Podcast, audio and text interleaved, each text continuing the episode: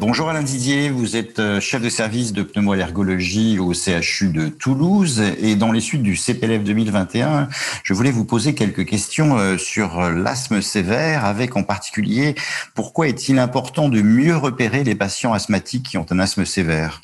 Euh, Bonjour Jean-Paul. Eh bien oui, c'est une question essentielle de repérer ces, ces asthmatiques sévères. D'une part parce que ce n'est pas facile, parce que comme vous le savez, l'asthme est une maladie très fréquente. Et donc, aller chercher les asthmatiques sévères, c'est finalement aller chercher un, petit nombre de malades au, sein euh, d'une maladie euh, fréquente. Donc, ce, ce n'est pas euh, facile.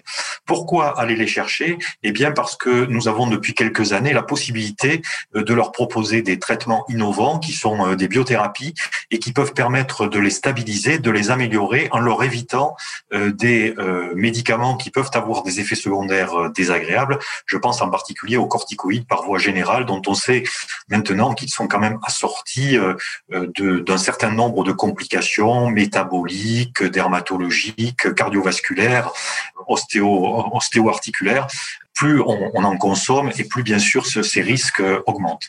Donc il y a un, véritable intérêt à aller repérer ces patients, d'une part pour pouvoir euh, leur proposer ces traitements innovants et aussi euh, on s'en aperçoit maintenant, pour prendre en charge des comorbidités euh, qui ne sont souvent pas faciles à prendre en charge tout seul. Et il faut à ce moment-là s'appuyer sur des collaborations.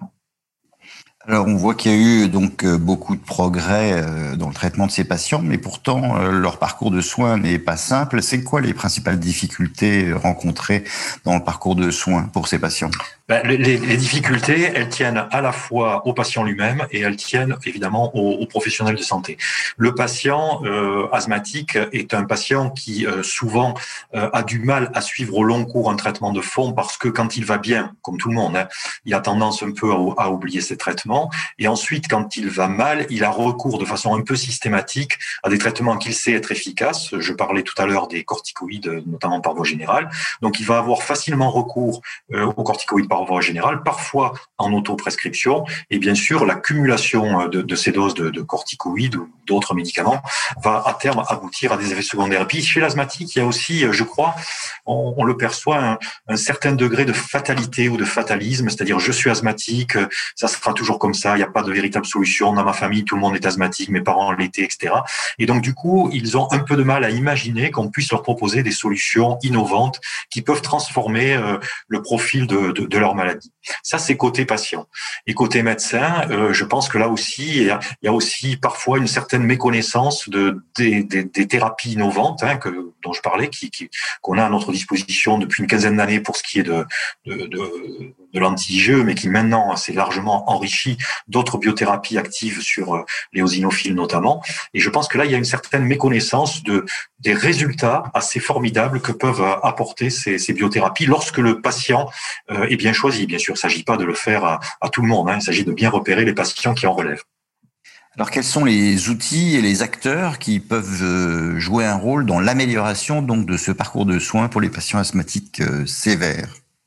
La plupart des soignants peuvent jouer un rôle. Hein. Je pense bien sûr au médecin généraliste qui est en première ligne, à lui de repérer les malades qui restent euh, non contrôlés malgré un traitement de fond euh, bien conduit, à lui de repérer euh, les patients qui ont tendance à surconsommer des cures courtes entre guillemets de, de corticoïdes par voie générale, parce qu'on sait qu'à partir de trois, quatre cures dans l'année, bien sûr, il y a un risque non négligeable d'effets secondaires. Mais d'autres acteurs auxquels on pense peut-être moins peuvent aussi être impliqués.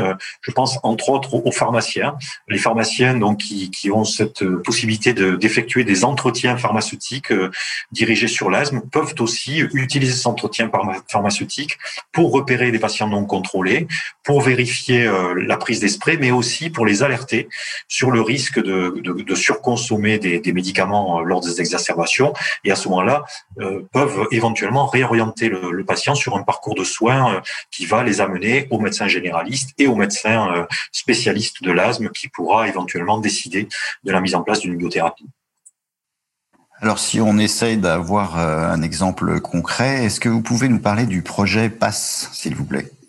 Oui, alors le projet PASS c'est un projet que nous avons développé euh, euh, avec le réseau Asthme Sévère Chrysalis et, grâce à, l'aide et au sponsoring du, laboratoire GSK. Euh, c'est un, en fait, là nous nous, nous nous sommes spécifiquement intéressés aux asthmatiques qui consultent aux urgences. Donc nous avons fait une enquête dans plusieurs centres, dans plus d'une dizaine de centres hospitaliers universitaires dans leurs urgences. Et nous avons repéré euh, le profil des asthmatiques qui consultent en urgence. Et on s'est aperçu que finalement un grand nombre d'entre eux donc consultent une fois, euh, souvent restent assez peu de temps aux urgences mais ensuite repartent dans la nature finalement sans avoir de rendez-vous ou bien n'honorent pas leur, rendez-vous. Et donc l'idée qui fait suite maintenant à, ce projet passe euh, c'est d'essayer maintenant qu'on a bien fait la typologie de ces patients, c'est d'essayer de voir quels sont les moyens qui permettraient de les remettre dans le circuit. C'est-à-dire leur proposer peut-être pas des rendez-vous physiques qui sont difficiles à honorer, mais peut-être des rendez-vous en télémédecine ou en téléconsultation euh, à une heure qui leur convienne davantage pour essayer de, de, de voir comment euh, l'événement qu'a représenté le passage aux urgences pourrait être un déclic pour euh, finalement mieux adhérer à, à une prise en charge de leur maladie asthmatique. Et donc, euh, c'est quoi le, comme disent les Américains, le take-home message pour euh, vos confrères, euh, qu'ils soient pneumologues ou généralistes?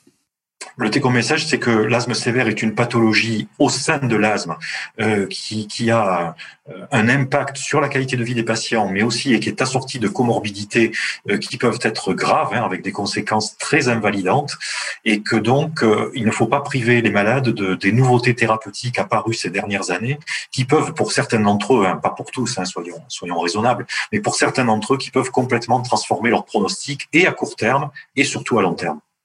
Merci Alain Didier.